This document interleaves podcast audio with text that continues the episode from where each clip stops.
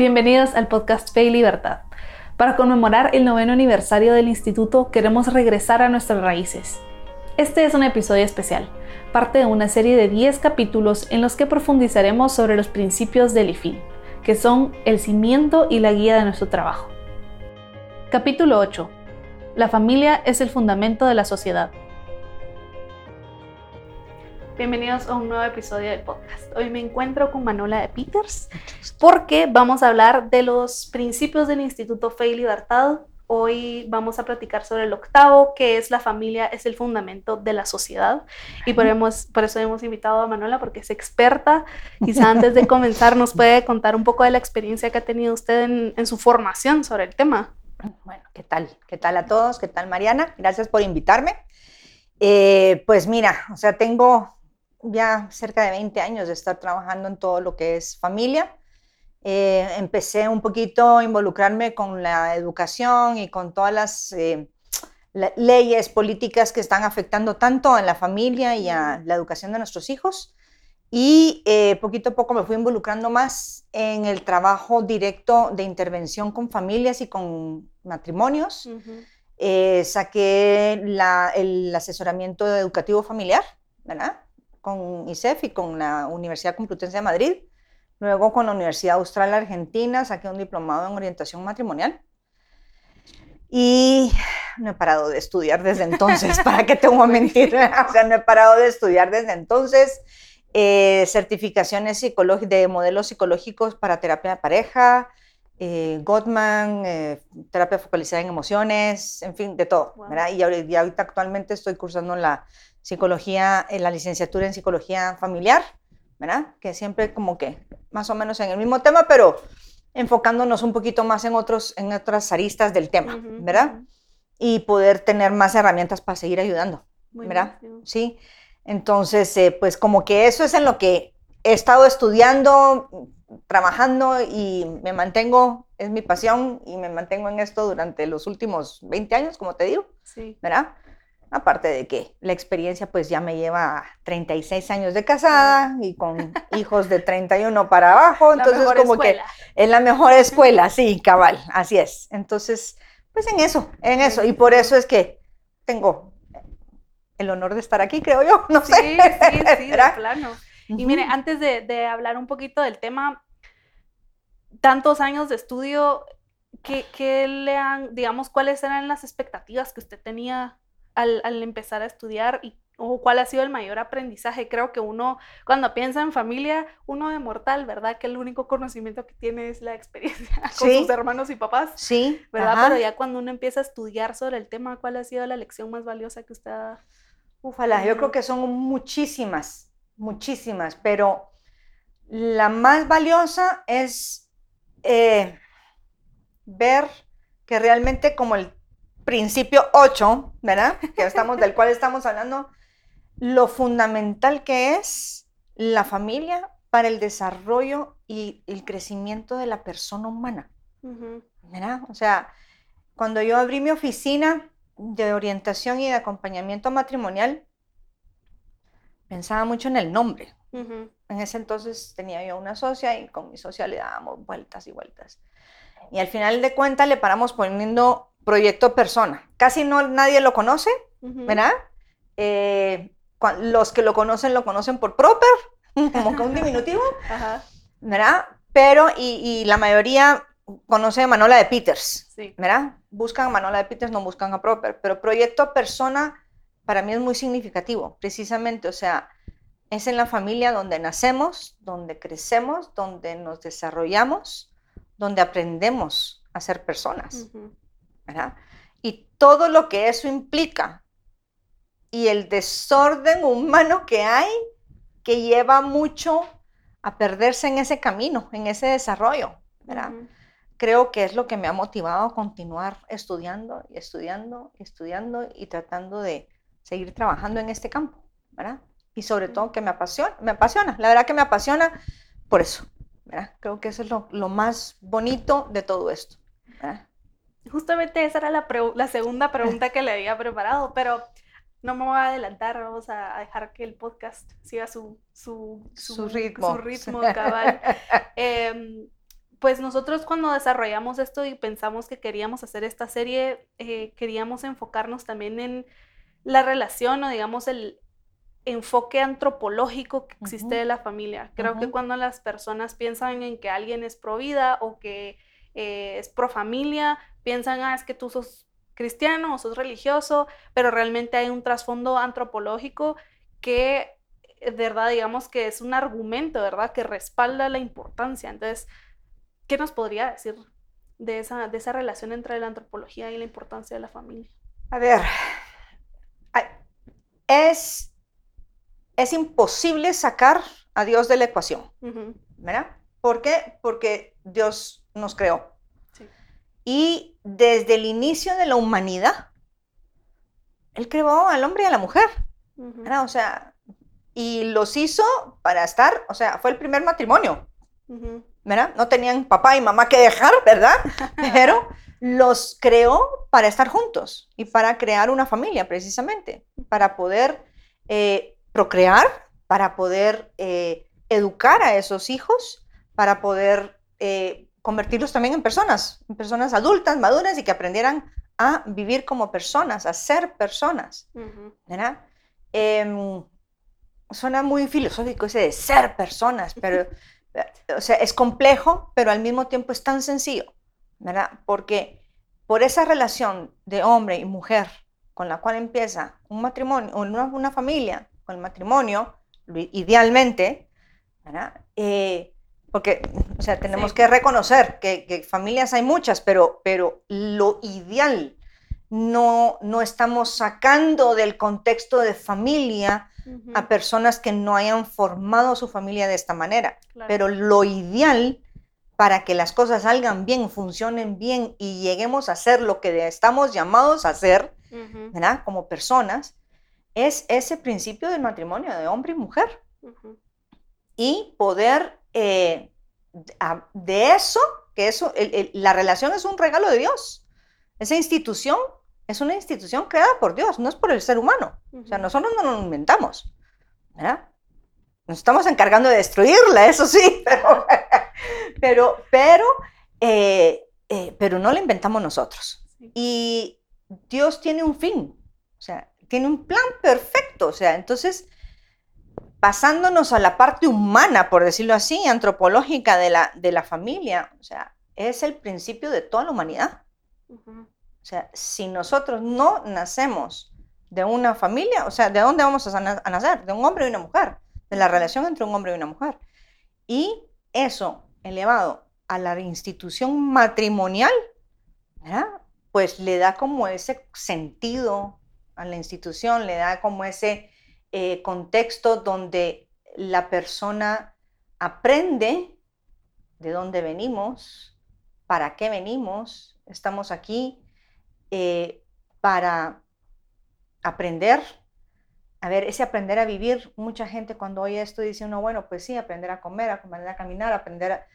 Sí, porque tenemos, tenemos cuerpo y espíritu, pero, pero hay que trascender, hay que ir más allá. ¿verdad?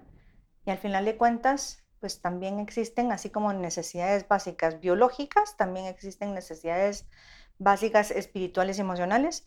Y la primaria es el ser amado, el amar y ser amado. Y en el único lugar donde podemos aprender a hacer eso es en la familia. Porque idealmente, de nuevo vengo con esta palabrita ahorita, idealmente, pues todas las personas nacemos de esa unión amorosa entre un hombre y una mujer y que, y que forman una familia. Venimos del amor para amar. Sí. Ese es como el principio fundamental de todo. Claro. ¿Verdad? Y yo, justamente cuando estaba diciendo que existe esta forma ideal, ¿verdad? De que una persona eh, nazca, crezca, se desarrolle, em, siendo, ¿verdad? Un papá, una mamá, creo que también a veces perdemos de vista que existen como ciertas responsabilidades, tal vez, que tiene que tener un padre y una madre, y ya los hijos también cuando son adultos, ¿verdad? Eh, para, que, para que esa, no sé, estructura siga siendo ideal. Entonces, ¿qué nos podría decir? Me encanta, me encanta que me hayas preguntado eso, porque, a ver, Sí, existe una responsabilidad, o sea, ese regalo de Dios, de la relación y de la institución matrimonial y familiar, no viene acompañada solo del regalo. el regalo trae consecuencias, trae responsabilidad, trae, trae esos deberes que debemos de aprender a cumplir. O sea, em, pero hay una cosa que me llama mucho a mí, no es que me llame la atención, me encanta, poder decirlo y repetirlo porque lo he experimentado en carne propia, pero em, el matrimonio sí, la unión, el amor, amarse hasta que la muerte los separe, idealmente, ¿verdad? Idealmente, de ese amor nacen los hijos, o sea, uno de los fines del matrimonio y de la familia es poder procrear, ¿sí? Y poder, eh, Dios lo dijo, henchir la tierra, ¿verdad? Llenar la tierra, ¿sí? Em, eso, es, eso es, una es una frase peligrosa hoy en día porque nos van a decir que estamos sobrepoblando, ¿verdad? Pero bueno, yo creo que ese es otro, harina de otro costal, otro tema. Pero bueno, pero, eh, pero sí, o sea, es que si no, no hubiera humanidad, si no se hubiera empezado por la procreación, ¿sí? O sea, es uno de los fines del matrimonio. Y junto con ese fin de, dar vida, está la responsabilidad de educar a la prole. Ese es uno de los fines del matrimonio también. Y mm, si bien es cierto, todos anhelamos, bueno, los que tenemos esa vocación matrimonial y a la paternidad, o sea, anhelamos tener hijos, ¿sí? que, nuestro, que, que haya trascendencia, ¿sí? Y pero no tenemos deber, derecho a tener hijos. Eso es algo bien interesante, ¿me entiendes? O sea, que es una de las cosas que me gusta mucho de esta institución, que al final de cuentas sí, nos, es un don poder dar vida, es un regalo de Dios poder dar vida. Pero esos hijos tienen derecho a que nosotros los eduquemos, a que nosotros los saquemos adelante y a darles ese entorno ideal en el cual pueden crecer, desarrollarse y llegar a ser lo que están llamados a ser. Claro. Es que se convierte como en una cadena porque también para ser padres uno tiene que formarse también, para poder educar uno tiene que estar educado y ver cuáles son las, las partes en las que tengo que mejorar un poco más o cuáles son las necesidades que tiene mi hijo. Y yo creo que al final la misma educación que me dieron mis padres a mí también incide en eso, ¿verdad? Definitivamente. Es que es en el único lugar, en la familia y de tus padres, es en el único lugar de donde tú recibes los fundamentos para vivir y para ser funcional, ¿sí? Em, pienso ahorita, increíble, los padres son los únicos que educan, por lo menos son los primeros educadores, ¿verdad? Pero hay veces que me dicen, bueno, yo eh, soy mamá soltera, ¿ok? Entonces, eh, pues sí, mi abuelo o mi papá está ahí conmigo y le estoy dando esa figura parental eh, de padre a, mis hijos por, mi, por, su abuelo. Perfecto, sí, todo eso va a educar, va a formar la personalidad, pero también la ausencia del padre va a formar. O deformar, una de dos, ¿verdad? Depende de cómo lo miremos. Pero hasta esa ausencia educa o maleduca. ¿verdad? Qué fuerte. Qué fuerte, ¿no? Sí. Qué fuerte, sí, es bien fuerte. Entonces, eh, es como para que nosotros podamos ir abriendo los ojos de decir, o sea, sí, es que papá y mamá estén o no estén, son los primeros, no es porque querramos ser así, porque querramos imponer la realidad de que nosotros transmitimos nuestros principios, nuestros valores y todo a nuestros hijos. O sea, es que eso es por naturaleza no es una imposición social, no es una, algo que los papás querramos hacer para, para, para, imponernos. Esas son ideologías que nos llevan a más desorden. Pero es innegable que a pesar de que hay tanta influencia tantas cosas que están educando a nuestros hijos, no podemos perder de vista que así sea que hasta los abuelos se pongan de cabeza para transmitir principios o educar hábitos, lo que sea. Los que van a terminar siendo imitados son papá y mamá. En su presencia o en su ausencia. Y eso creo que también nos lleva al tema del matrimonio, ¿verdad? O sea, al Oh, final, sí. ¿a quién va a elegir uno para, para compartir su vida y para educar a tus hijos? Que yo creo que, bueno, hay casos de casos, ¿verdad? Pero, pero es posible que ahorita en la sociedad esté un poquito, digamos, menos, menos valorado, ¿verdad? El, el tema del matrimonio y bueno, probemos y a ver qué pasa. Sí, a ver, a la humanidad se nos está olvidando que el principio fundamental sobre el cual está basado la familia es el matrimonio. Primero que nada, o sea, naturalmente, que hay muchísimas situaciones en las cuales no se da, pues sí, hay.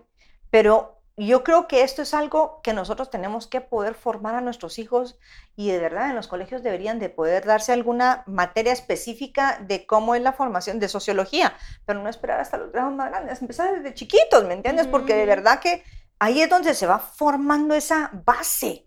Sí, ¿verdad? De, de- de valores, de principios, de claridad humana, sí. de comportamiento humano. Y sí, el matrimonio, ahorita que lo mencionas, pues sí, es, debería de ser un paso bien pensadito. O sea, eh, eh, Enrique Rojas, aunque yo creo que no va mucho en el tema en que estamos ahorita, pero tiene, eh, tiene un libro que se llama El amor inteligente. ¿sí? Y em, como te digo, como que se va por otro, un poquito por otro, por otro, por la tangente, Ajá. pero ya había advertido yo que yo me voy por la tangente a veces, ¿verdad? Pero eh, sí ese concepto de amor inteligente, creo que es algo del cual tenemos que estar como muy conscientes, Sí. ¿sí? Pero a los jóvenes no les gusta formarse en el amor inteligente. ¿Por qué? Porque para, re- para crear una relación de noviazgo, primero existe el enamoramiento. ¿sí? Y el enamoramiento te hace, eh, pues no es que no veas defectos, no es que no veas problemas, pero crees que todos son salvables y que todos son superables. Y yo puedo vivir con esto por el resto de mi vida, no me importa, yo lo amo y esto va para adelante, ¿verdad? O sea, y, y- y yo pienso que un hombre también exactamente pasa por esa etapa del enamoramiento, ¿verdad? Se emociona, se ilusiona y los defectos como que los dejamos así como que, "Ah, no, no importa, no Ujú. importa. ¿ah? Y todos, ¿qué es lo que pensamos? O sea, a lo mejor sí vemos, sí, sí, sí, lo veo, pero lo bueno es más grande. ¿verdad? El enamoramiento tiene esa, esa... Y yo creo que Dios supo por qué lo hizo así. Sí. Si no, a lo mejor no nos casábamos, ¿para qué te voy a mentir? Demasiada inteligencia. es que lo que pasa es que, eh, bueno, ahí empiezo un poquito más a, a meterme en un término más eh, psicológico, pero Ajá. los seres humanos también tenemos emociones. Sí. ¿sí? Y también esas emociones fueron puestas por Dios. No nos podemos dejar llevar solo por eso, pero no podemos negar su existencia. Claro. Y parte de esa emocionalidad es, es, es precisamente sentir el amor, sentirse enamorado, Ujú. ¿verdad? Para poder hacerle frente a las situaciones que se nos vengan encima, pues, o sea, Sí, ¿verdad? definitivamente. Sí. Pues me gustaría regresar un poco al tema que hablábamos al principio de que la familia eh, es ese lugar en donde las personas pueden desarrollarse, ¿verdad? Florecer. Porque mm, creo que a veces cuando hablamos de, de familia pensamos en esta entidad abstracta y, y se nos olvida que es gente, pues son, Así, son personas. Así es, así es. Y, y así como nuestro cuerpo está conformado de células y genética, pues las personas también estamos, ¿verdad? Somos como un tejido de, de todos nuestros ancestros y de todas las experiencias de nuestros abuelos y de nuestros papás. Entonces, ¿qué, qué tiene que tener una familia para que sea un espacio que permita ese florecimiento personal? Mm, Lo primero que tienen que tener es amor. Amor, aceptación, pero sobre todo, o sea, el amor. ¿verdad? Si uno sabe amar, todo sale. Todo sale. Nuestro, podemos, todos vamos a cometer errores. Todos, así como que casi, casi que ¡ah! descubrimiento, todos tenemos heridas. ujú, Tú decías ese entramado entre ancestros, ¿verdad? Generaciones. eh, todo eso está metido, eh, en eso está metido experiencias buenas, experiencias malas, heridas, eh, tragedias, o sea, de todo. Pero si eso se vive con amor y desde el amor, todo sale, todo sale. Ahora, a ver, hay que hacer la salvedad, que uno tiene que aprender a amar. Claro. de nuevo vivimos en una sociedad, en, una, en la humanidad, ¿verdad? Porque no solo es esta sociedad guatemalteca, sino que es la sociedad del mundo entero, en la cual estamos menospreciando muchísimo y confundiendo muchísimo el término de amor, ¿verdad? Em, hay mucho individualismo, mucho, bueno, el relativismo, que no es secreto para nadie, y consumismo. Entonces, estas tres cosas, ¿qué es lo que están haciendo? Que la persona se centre en sí misma. Y eso nos aleja del amor. Porque amar, Aristóteles decía, amar es procurar el bien del ser amado. Es entregarnos, es darnos, es poner nuestros talentos, nuestros dones y nuestras bondades al servicio de los demás. ¿sí? Pero más especialmente a nuestra familia, a nuestros hijos. O sea, todo lo bueno se lo vamos a transmitir. Ellos van a aprender lo bueno de nosotros, también lo malo. Pero, insisto, lo bueno es necesario transmitirlo, enseñarles a quererse, ¿sí? Porque en el, en el quererse está el, está, se, se fragua todo el desarrollo de la humanidad, de las sociedades, el progreso, todo, el trabajo, todo, todo, el productivismo, todo, todo, todo se fragua en el amor, con, el amor como una base. Entonces, si nosotros no aprendemos a amar, puede sonar muy romántico, pero es que verdaderamente es humanamente práctico. O sea, realmente tenemos que aprender a darnos, tenemos que aprender a atender las necesidades de los demás, tenemos que aprender a poder dejar ese pozo de buenas obras en los demás. Y, de y eso es amor, al final de cuentas. Claro. Y yo creo que lo que dice también de cómo una persona se desarrolla en su familia no tiene un impacto solamente dentro de la familia, sino en la sociedad mm, también. Sí, exactamente. Y yo no sé si usted tiene tal vez algún estudio o algo que, que haya, ¿verdad? No sé, estudiado, por ejemplo, la relación entre eh, que, que, los impactos positivos, digamos, que tiene una, una familia estable. Ok. Sí, hay varios estudios, pero no tengo buena memoria, entonces no te voy a decir ninguno nombre de ninguno de ellos, ¿ok? Ahorita no. Pero, pero sí, eh, a ver, hoy en día usan una frase que digo que es mentira jarocha. Cada uno se tiene que ocupar de su metro cuadrado. Pero yo le digo, todos nos olvidamos que nuestros metros cuadrados están pegados al, de la vecindad. Y cada una de nuestras acciones, de nuestras experiencias, de, todo lo que hacemos, va a influir en la sociedad porque cada una de esas acciones es como un brinco en un charco.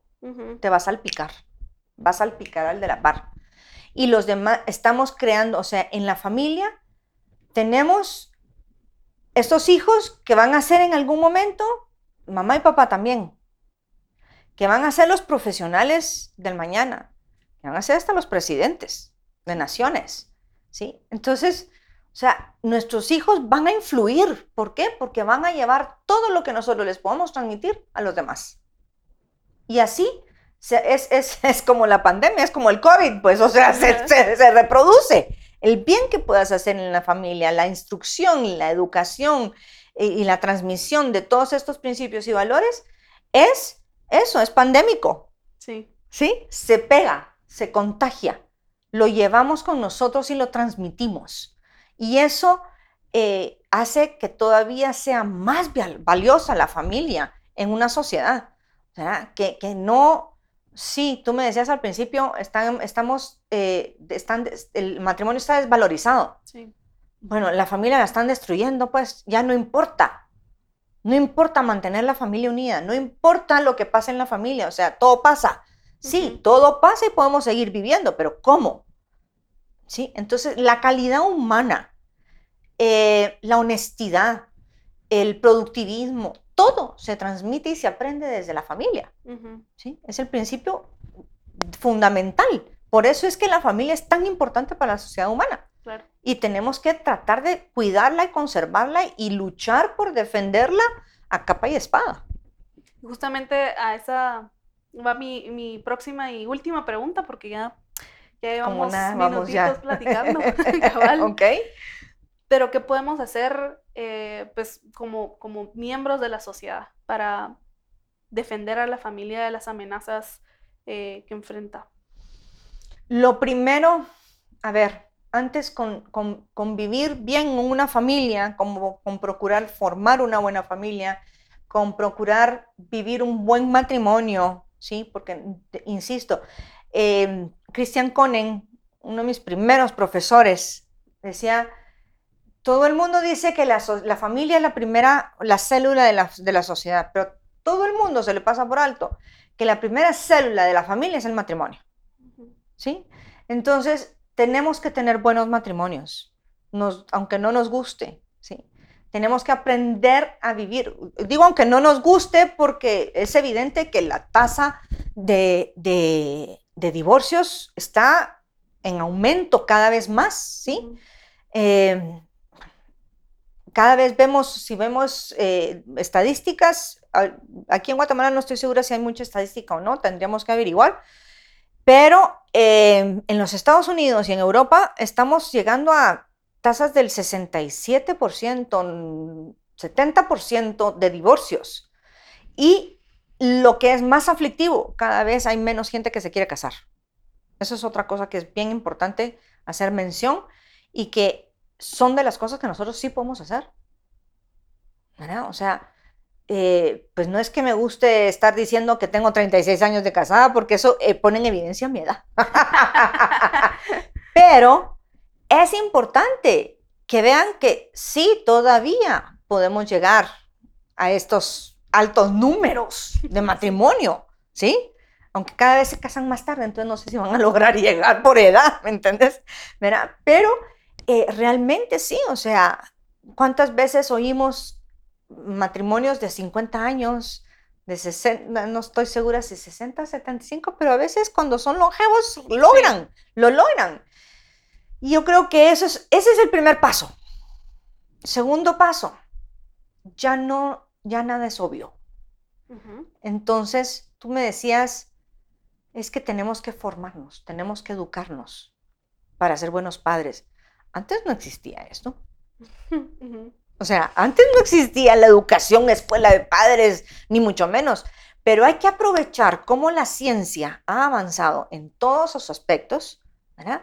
Porque, eh, pues sí, la psicología, por ejemplo, es una, una ciencia nueva, relativamente. Tiene, ¿qué? 100, 150 años de, de llamarse como tal, ¿verdad? Y de desarrollarse como tal, con muchos desaciertos y con muchos aciertos también. Pero nos van iluminando mucho sobre el comportamiento humano. Entonces, eh, la pedagogía, eso, las escuelas de padres, ¿qué está pasando? ¿Qué no está pasando? Hay muchos métodos de investigación que nos sirven para poder definir qué funciona, qué no funciona, ¿sí? Cómo poder hacer el bien y no, no hacer el mal. Entonces, sí, hoy en día sí es bueno y debemos de formarnos y educarnos, tanto para el matrimonio como para la familia, para poder educar y para, para poder llevar todo esto a los demás, porque además, así como ha crecido todo lo bueno, también hay mucha influencia, hay mucha ideología que nos lleva a todo lo contrario, ¿verdad? Entonces, vamos en contra de la corriente, vamos en contra de la corriente y sí, tenemos que educarnos. Entonces, creo que eso es otra cosa que podemos hacer, ¿verdad? Estar formándonos. Nunca es suficiente entender qué es lo que está pasando, conocer.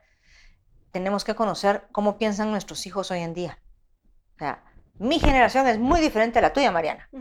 Y yo tengo hijos de 31, 30 y 27 años cada uno y veo que aunque van por el la misma dirección que yo, uy, de repente me salen con unas ideas que yo misma digo, pero a ver, ¿qué pasó, verdad? Ajá. Y tenemos muchas situaciones nuevas. En nuestra edad, en, nuestra, en mi generación, la mayoría de la gente, a tu edad ya estábamos casados y con hijos. Sí. O a la edad de mis hijos, yo estaba, ya tenía 10 años de casada. Impresionante, ¿sí? Y tenía tres hijos. Y ahorita estoy viendo a mi hija mayor, que no se ha casado, y no estoy segura de cuándo se va a casar, ¿me entiendes? O sea, porque Ajá. cada vez se retarda más ese inicio de la vida matrimonial, cada vez hay menos amor al compromiso, cada vez hay más eh, es- sumisión, en, no sumisión, sino que metidos en uno mismo. Sí. Estamos muy metidos en uno mismo, les está costando muchísimo pasar del yo al nosotros. ¿verdad? Están acostumbrados en- a vivir en el yo, metidos en el yo.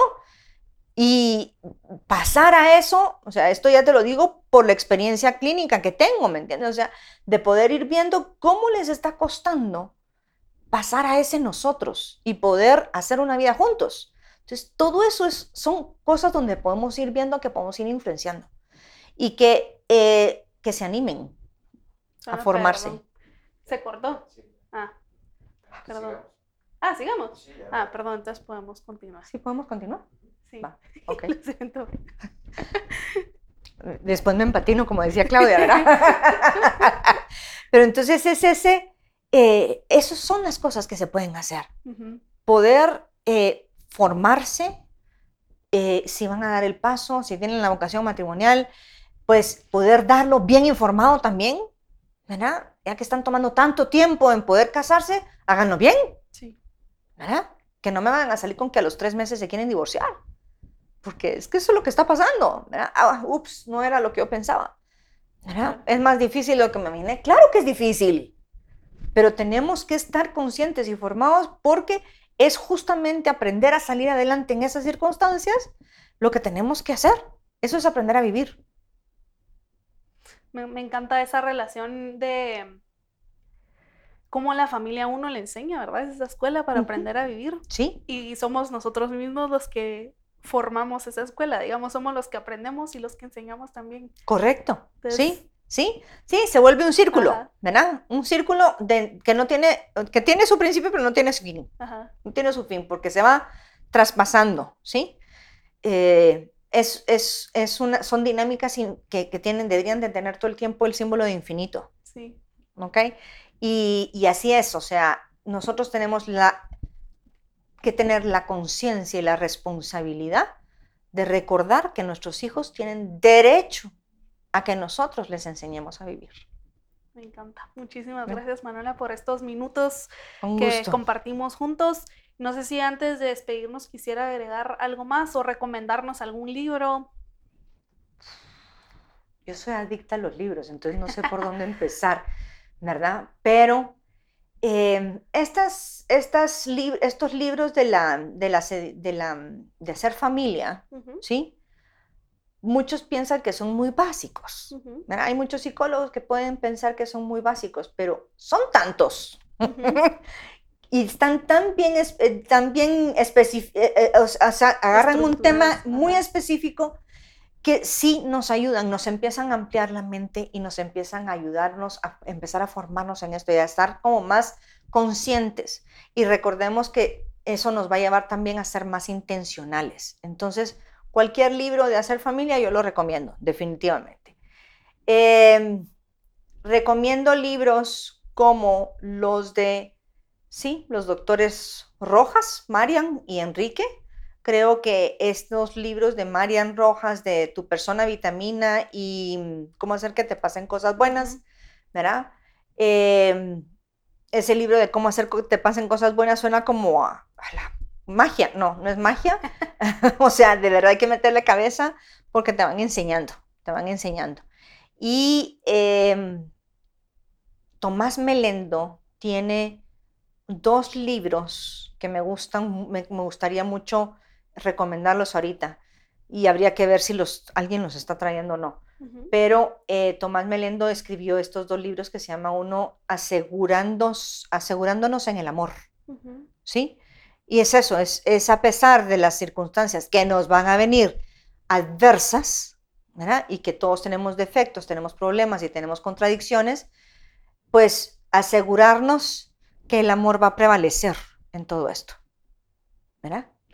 Y luego hay otro que se llama Familia, sé lo que eres, que eh, pues nos va y en- como recalcando no solo la naturaleza antropológica, sino que además eh, va como, como corrigiendo el rumbo, ¿sí? Porque todas estas ideologías nos van desviando de nuestra meta, nos desvían por completo. Entonces nosotros tenemos que hacer así como, como se hacía antes con los radios, que uno tenía que resintonizar, ¿verdad?